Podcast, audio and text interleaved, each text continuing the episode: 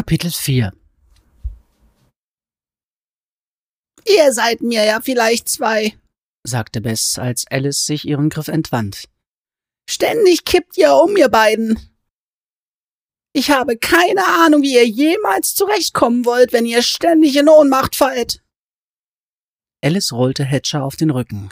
Seine Lider waren geschlossen, aber sie konnte seine Augäpfel darunter hektisch hin und her rollen sehen. Hatcher, sagte sie und rüttelte an seinen Schultern. Hatcher! Bess schüttelte den Kopf. Das bringt nichts. Der Jabberwock hat ihn im Griff, und er wird nicht aufwachen, bevor der Jabberwock nicht fertig ist. Ich will das nicht, sagte Alice, als ihr der Traum wieder einfiel, den sie gehabt hatte, kurz bevor das Krankenhaus in Flammen aufging. Ich will nicht, dass der Jabberwock ihn mir wegnimmt. Dann musst du das Monster wohl besiegen, was? Antwortete Bess spöttisch. Ein stärkeres Motiv, als sich einfach nur in sein Schicksal zu fügen, nehme ich an. Alice starrte hilflos in Hatchers blutleeres Gesicht auf seine zuckenden Augäpfel. Was kann ich tun? Bess warf einen Blick auf die Rose an Alice Hals und sagte, Mehr als du denkst. Jetzt mach nicht so ein Aufhebens wegen ihm. Der Junge wird bald aufwachen.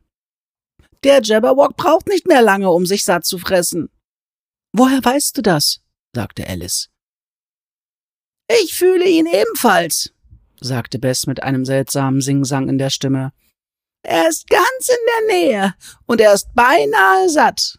Er hat die ganze Nacht gehungert und sich nach dem Geschmack von Blut verzehrt. Er weiß, die Leute rechnen in der Nacht mit dem Schlimmsten, deshalb hat er gewartet, bis der Tag angebrochen war, bis es so schrecklich war, dass er ihre Angst im Ganzen verschlingen konnte. Warum hast du keinen Anfall wie Hatcher? wollte Alice wissen. Der Junge war jahrelang der Nähe des Jabberwocks ausgeliefert und musste seinen Einflüsterungen lauschen. Seine Macht war durch das Gefängnis blockiert, aber Nikolas wusste immer, dass er da war. Diese Verbindung ist nicht zerbrochen, nur weil beide befreit wurden. Ganz im Gegenteil. Jetzt rast die Macht des Jabberwocks ungehemmt und ungefiltert durch ihn hindurch, ohne dass irgendetwas sie aufhalten könnte. Und jeder Tropfen Blut, jede Unze Angst nährt ihn, macht ihn stärker, lässt die Schatten größer und tiefer werden. Die Aufgabe, die vor ihnen lag, war unmöglich zu bewältigen, dachte Alice. Niemals könnten zwei gebrochene Kinder, wie sie waren, so ein Ungeheuer besiegen. Wenn jeder Mord den Jabberwock stärker machte, dann musste er nur immer weiter töten, um eines Tages die ganze Welt zu verschlingen. Verlier nicht den Mut, sagte Bess. Noch ist Zeit. Er sucht jetzt etwas, und solange er das noch nicht gefunden hat, wird er seine letzte Gestalt nicht annehmen können. Was sucht er denn? Etwas, das ein Zauberer ihm gestohlen hat. Etwas, das ein Zauberer ihm gestohlen hat, krächzte Hatcher. Alice legte die Hand an seine Wange. Es war keine Farbe darin und seine Augen blickten immer noch etwas wild. Bleib liegen! Er schüttelte den Kopf und setzte sich auf. Dann wechselte er seinen Blick mit Bess. Er sucht nach etwas. Konntest du sehen, was es war? Bess schüttelte ebenfalls den Kopf. Aber ich hab sein Verlangen gespürt. Hedger schauderte. Ich auch. Alice blickte von einem zum anderen. Kann man ihn irgendwie aufhalten, bevor er diesen Gegenstand findet? Hatcher nickte. Aber das wird nicht leicht werden. Und wir brauchen dafür selbst ein paar Sachen. Deshalb schickst du uns zu Grinser. Ja, sagte Bess. Der hat mehr vergessen, als du oder ich jemals wissen könnten. Er kennt die Geschichte der Magie und der Zauberei. Gut möglich, dass er euch sagen kann, wer den Jabberwock damals eingesperrt hat und wie. Ihr solltet aufbrechen, sobald es dunkel wird. Was ist mit dem Jabberwock? Was, wenn wir auf ihn treffen, bevor wir richtig vorbereitet sind? fragte Alice. Sie wollte nicht hier weg. Sie wollte noch ein bisschen länger im Warmen und in Sicherheit bleiben. Er entfernt sich jetzt, sagte Hatcher. Er ist nah an uns herangekommen, aber jetzt hat er sich auf die Suche gemacht. Ich spüre es, wenn er näher kommt. Wir werden ihm ausweichen. Hatcher stand auf und fuhr mit der Arbeit fort, die er begonnen hatte, bevor er in Ohnmacht gefallen war. Bess ging in die Küche und kehrte mit einem in ein Tuch eingeschlagenen Laib Brot und ein paar Äpfeln zurück. Hatcher steckte sie in den Beutel zu den anderen Sachen. Alice beobachtete das alles, ohne etwas beitragen zu können. Bess winkte sie zu sich in die Küche. Alice hatte erwartet, dass ihr die Frau noch mehr Essen geben würde und war überrascht, als ihr stattdessen ein kleiner Dolch überreicht wurde, nicht länger als ihre Hand. Er steckte in einer abgegriffenen Lederscheide. Was soll ich damit? Fragte Alice, auch wenn eine Erinnerung vor ihren Augen aufblitzte, während sie die Worte aussprach. Ein Messer, das durch Fleisch schnitt, und heißes Blut auf ihrer Hand. Einmal hatte sie ein Messer benutzt, um sich zu retten. Dich schützen, erklärte Bess. Der Junge ist an den Jabberwock gebunden. Er wird dich nicht immer schützen können. Es war ein furchterregender Gedanke. Hatcher könnte mitten auf der Straße umfallen, hilflos jedem Angriff ausgesetzt und sie genauso hilflos zurücklassen. Oder schlimmer noch, er könnte überhaupt nicht in Ohnmacht fallen. Er könnte vom Jabberwock überwältigt werden und sich gegen sie wenden. Bess beobachtete sie, während sie all diese Dinge dachte und nickte, und Alice wusste, dass ihr ihre Sorgen direkt ins Gesicht geschrieben standen. Deshalb musst du es behalten und bereit sein, es einzusetzen. Unausgesprochen blieb die Wahrheit, der sich Alice nicht stellen wollte, dass sie es möglicherweise würde gegen Hatcher einsetzen müssen. Jetzt steck es ein, drängte sie Bess. Widerstrebend steckte Alice das kleine Messer in ihre Jackentasche. Sie hoffte nur, dass sie den Mut hatte, es zu benutzen. Als alle Vorbereitungen getroffen waren, blieb ihnen nur noch zu warten. Bess setzte sich in einen Sessel und begann, an einem Schal zu stricken. Hatcher lief unruhig auf und ab wie ein Tiger im Zoo. Alice hatte nur einmal einen Tiger gesehen, weil ihre Mutter Zoos für vulgär hielt. Als Alice sechs oder sieben war, hatte sie eine Gouvernante, deren Unkenntnis dieses Verdikts einen verbotenen Ausflug ermöglichte. Alice erinnerte sich noch an die vielen schiebenden Menschen, die aufgeregt auf die Schlangen und Gorillas aus den tiefsten Dschungeln zeigten, an die animalischen Gerüche, an die Süße von Zitroneneis auf ihrer Zunge und noch viel mehr.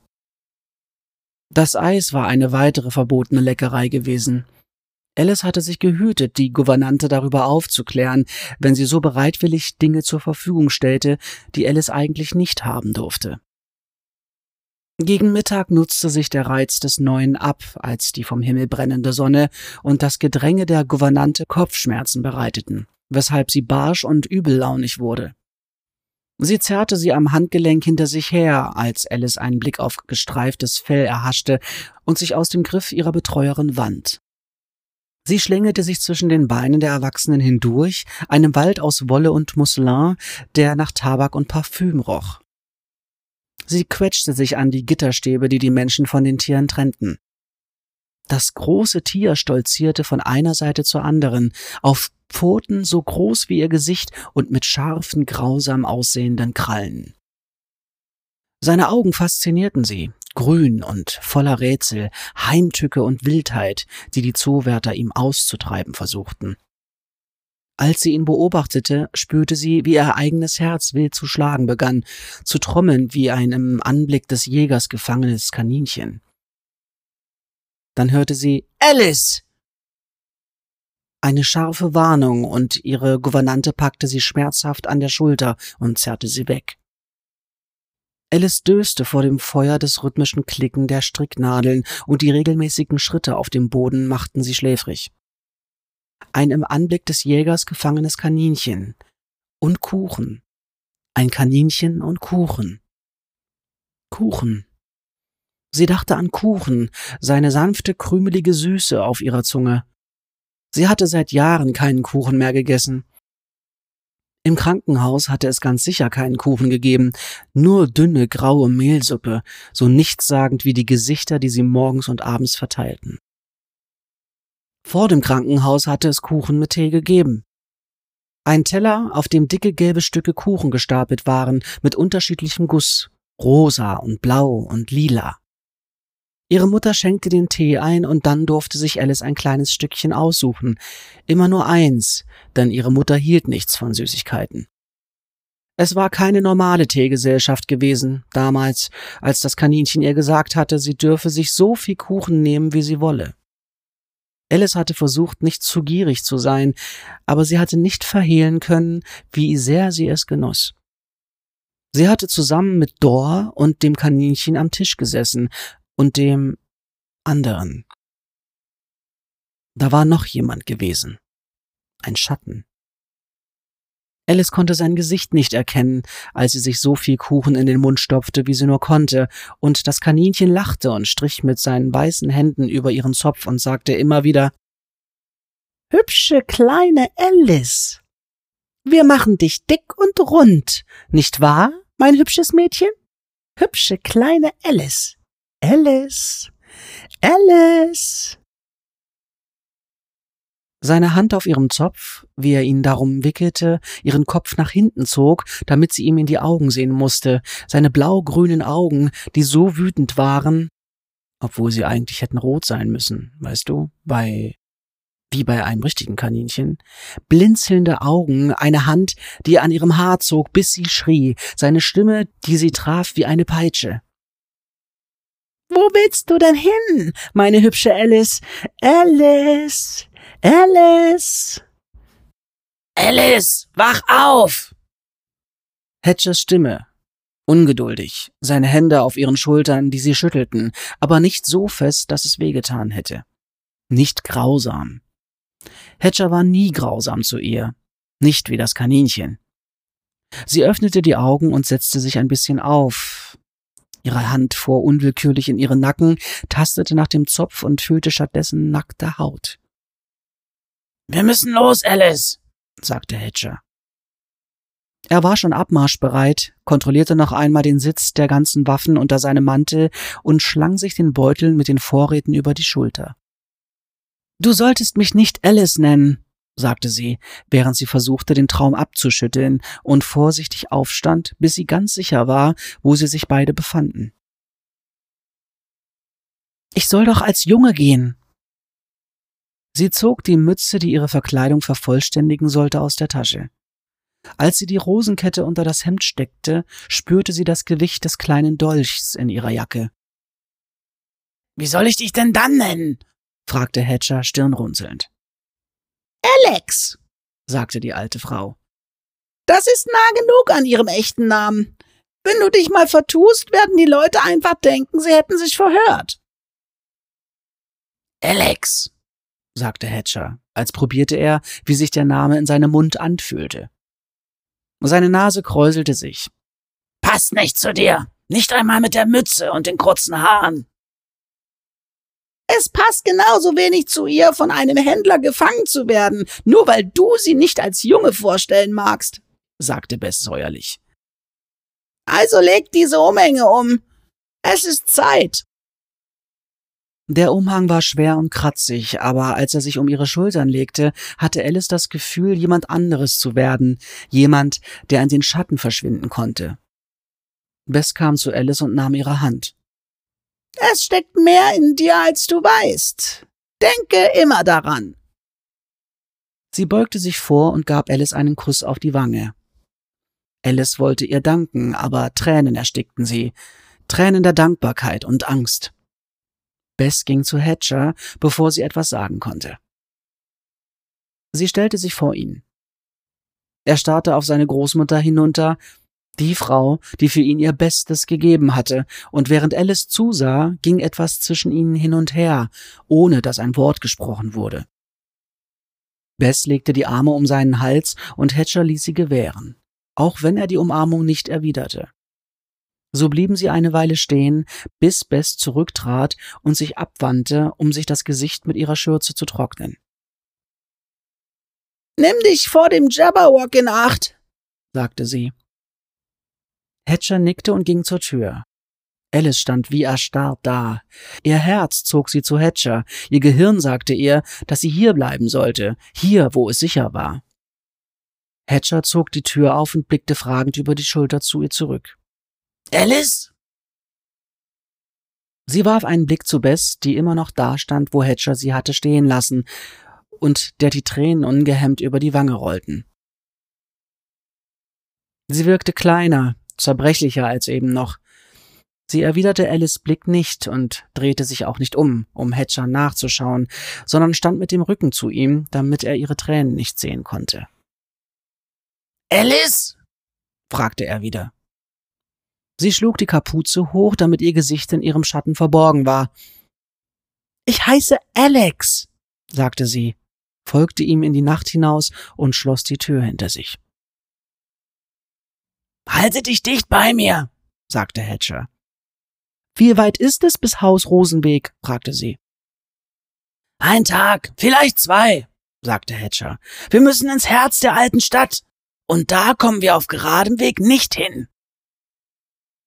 Alice hatte schon mitbekommen, wie gewunden die meandernden Pfade verliefen, die hier als Straßen galten, und das Gewirr der Gassen, die sie miteinander verbanden. Sie machte eine Bemerkung darüber, und Hatcher lachte leise auf. Die Straßen sind nicht das Problem, Liebes. Es sind die Leute, denen sie gehören. Du meinst die Schlägerbanden? fragte Alice. Sie kannte sich in dieser Welt nicht aus, nicht einmal aus dem Irrenhaus hatte sie sich hier ausgekannt, auch wenn sie noch wusste, wie sich ihr Vater über die Schlägerbanden aufgeregt hatte, die die Ränder der alten Stadt heimsuchten. Sie huschten an den Wachen vorbei in die neue Stadt, raubten die reichen Leute aus und schlüpften zurück in die alte Stadt, bevor Alarm geschlagen werden konnte. Aber das ist lange her, dachte Alice. Zehn Jahre. Die Welt hatte sich verändert, während Alice stehen geblieben war. Wird alles noch so sein, wie du es Erinnerung hast? Es ist lange her. Hatcher zuckte die Achseln, eine kaum wahrnehmbare Bewegung unter dem Umhang. Ich erinnere mich ja nicht wirklich, aber Bess hat mir ein bisschen darüber erzählt, was uns erwartet, und das scheint mich zu erinnern. Er schwieg, und Alice kannte ihn inzwischen gut genug, um zu wissen, dass er über etwas nachgrübelte. In dieser Stimmung war er unberechenbar, also ließ sie ihn in Ruhe. Die Nacht war kalt und ohne den Umhang hätte sie bereits gezittert. Trotz der Kälte fühlte sich die Luft dick und unbeweglich an, als würde sie zusammen mit allem anderen in der alten Stadt still auf etwas warten. Sie wusste worauf. Der Jabberwock hatte zugeschlagen, und niemand wusste, wann er es wieder tun würde. Selbst wenn niemand außer ihr und Hatcher und Bess wusste, was der Jabberwock war, selbst wenn niemand wusste, dass er ein aus Albträumen geborenes Monster war, hatte er offensichtlich etwas Schreckliches getan. Es war nicht schwer, diese Schlussfolgerung zu ziehen, wenn man bedachte, was Bess gesagt hatte und in welchem Zustand Hatcher gewesen war, als es passierte. Dennoch, die meisten Leute in der alten Stadt würden wissen, dass irgendetwas da draußen war, etwas Außergewöhnliches, etwas Grauenvolles. Trotz alledem waren die Straßen alles andere als leer.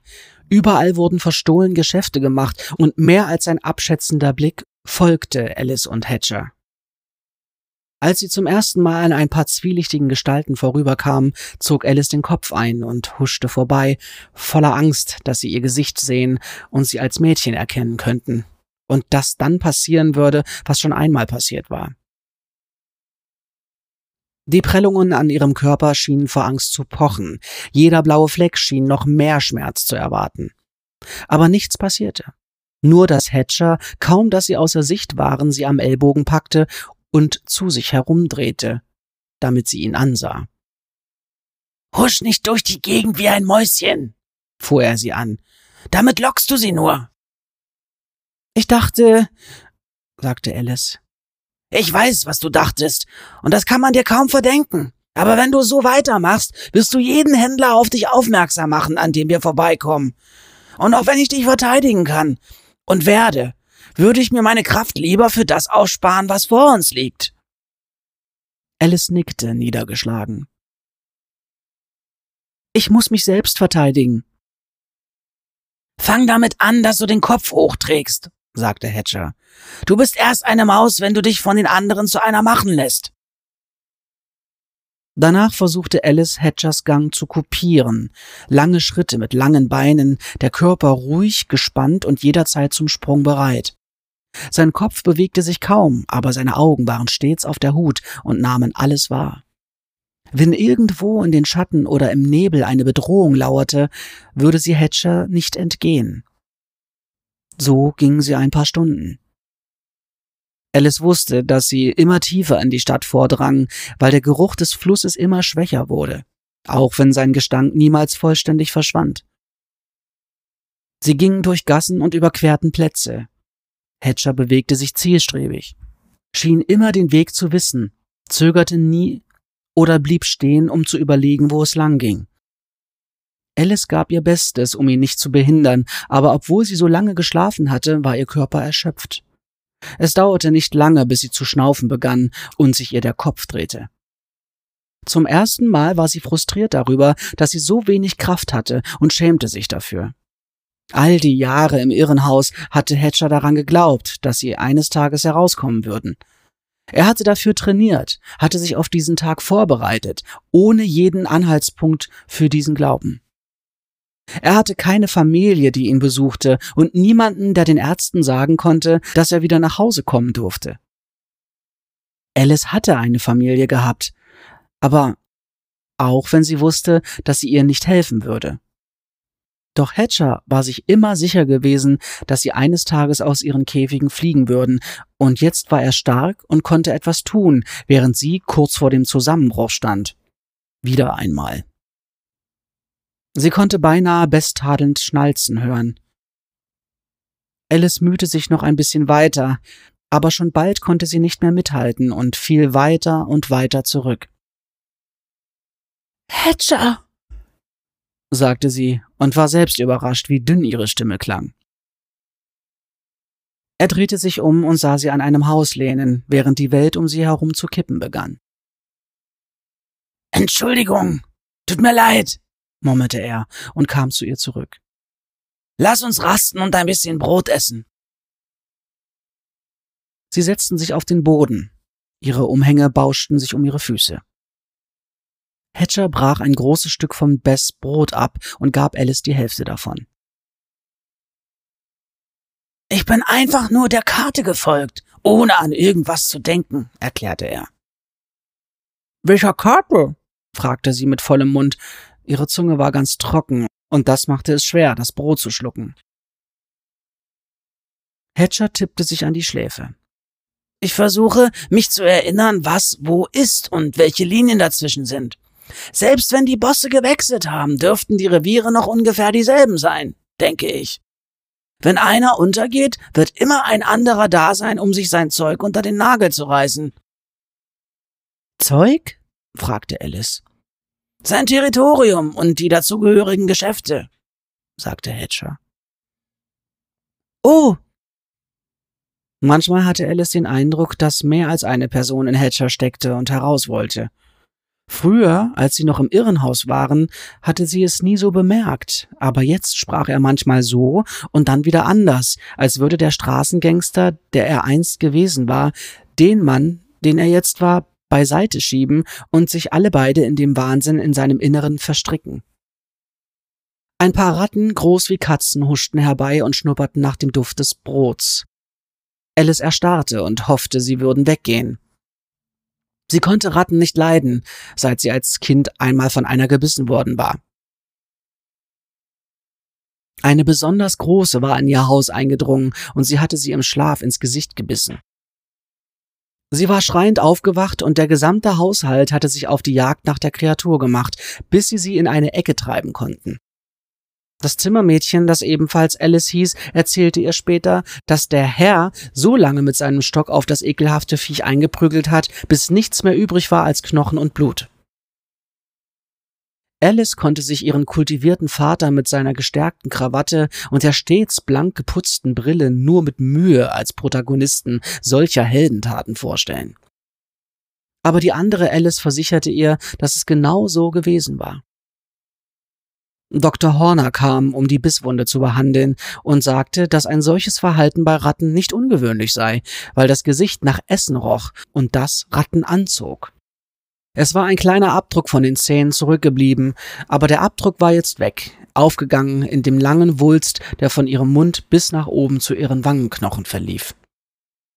Hatcher aß weiter, anscheinend vollkommen ungerührt vom Anblick der Ratten. Mutiger geworden näherten sich die Schädlinge Alice und Hatchers Füßen. Alice verkroch sich in ihrem Umhang. Als die erste Ratte in Reichweite seines Stiefels geriet, schnellte Hatchers Bein ganz beiläufig nach vorn und trat sie so fest, dass sie durch die Luft flog und mit einem ekelerregenden Knirschen an die gegenüberliegende Hauswand klatschte. Die zweite Ratte war davongehuscht, sobald sich Hatchers Bein bewegt hatte. Die andere lag reglos in dem schwachen Lichtschein, der von der Gaslaterne am Eingang in der Gasse herüberfiel. Alice ließ den Atem ausströmen, den sie angehalten hatte, und aß ihr Brot zu Ende, auch wenn es angesichts des gebrochenen Leichnams gegenüber nach nichts mehr schmeckte. Alles in Ordnung? fragte Hatcher. Ich versuche langsamer zu gehen. Alice nickte. Sie standen auf und traten erneut in das Gewirr der Stadt. Sie hatte keine Ahnung, wie er sich orientierte, woher er wusste, wo sie sich befanden. Für Alice sahen alle Straßen gleich aus. Düster, dunstig, rußgeschwärzt, und sie rochen nach Schweiß und fettigem Essen. In der neuen Stadt waren die Straßen sauber und gerade, verliefen in ordentlichen Winkeln zueinander, und alle hatten hübsche Straßenschilder, auf denen ihr Name stand. Tausendschöngasse oder Geranienstraße. Bess hatte gesagt, dass Grinser in Haus Rosenweg wohnte. Alice bezweifelte stark, dass da Rosen wuchsen. Die Sonne drang kaum durch die Dunstglocke, die über der alten Stadt stand. Und woher sollte überhaupt jemand wissen, welches Haus Rosenweg war? Es gab ja nirgendwo Schilder. Wir gehen bis zum Sonnenuntergang, dann suchen wir uns ein Plätzchen zum Schlafen. Aber nicht auf der Straße, oder? fragte Alice.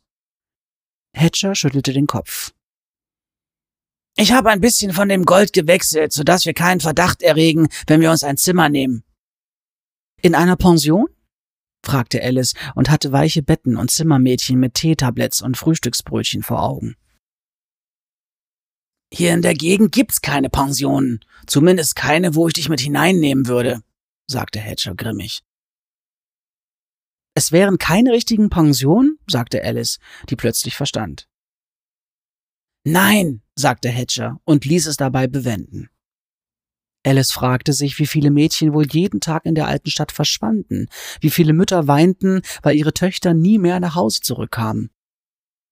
Ihre Mutter hatte geweint, als man sie gefunden hatte.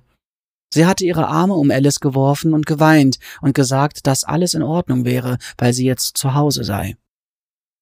Nur dass überhaupt nichts in Ordnung gewesen war und ihre Mutter schon bald aufgehört hatte, vor Dankbarkeit zu weinen und stattdessen Alice scharf zurechtwies, dass sie aufhören sollte, immer wieder diesen Unsinn von dem Kaninchen zu erzählen. Am Ende war keine Spur mehr von der Frau übrig gewesen, die sie geliebt hatte, sondern nur eine Maske, hinter der jemand stand, der es kaum erwarten konnte, die Person wegzuschicken, die sich nicht mehr sauber in das ordentliche Muster ihres Hauses fügte. Alice schleppte sich hinter Hatcher her, sehnte sich verzweifelt nach einer Rast und blinzelte hoffnungsvoll zum Himmel hinauf, auf der Suche nach rosa-orangefarbenen Lichtstrahlen, die den Sonnenuntergang ankündigten. Immer wieder sah sie nach oben, statt um sich herum, weshalb sie die Wachen nicht bemerkte. Hatcher sah sie. Er tippte ihr an die Schulter und zog sie in eine kleine Nische neben einer Schusterwerkstatt. Da vorne sind zwei Wachen, sagte er. Wir kommen jetzt in die roten Straßen, wo wahrscheinlich jeder Boss Patrouillen laufen hat, um den Feind aus seinem Gebiet rauszuhalten. Die roten Straßen? fragte Alice. Jupp. In diesem Teil der Stadt begnügen sich die Bosse nicht damit, sich zurückzulehnen und einfach nur Schutzgeld von den Ladenbesitzern zu kassieren. Hier kämpfen sie mit Klauen und Zähnen und jeden Heller und jeden Quadratmeter Boden. Hatcher legte Alice die Hände auf die Schultern. Wenn du mir hier verloren gehst oder die rausfinden, dass du ein Mädchen bist, sehe ich dich nie wieder.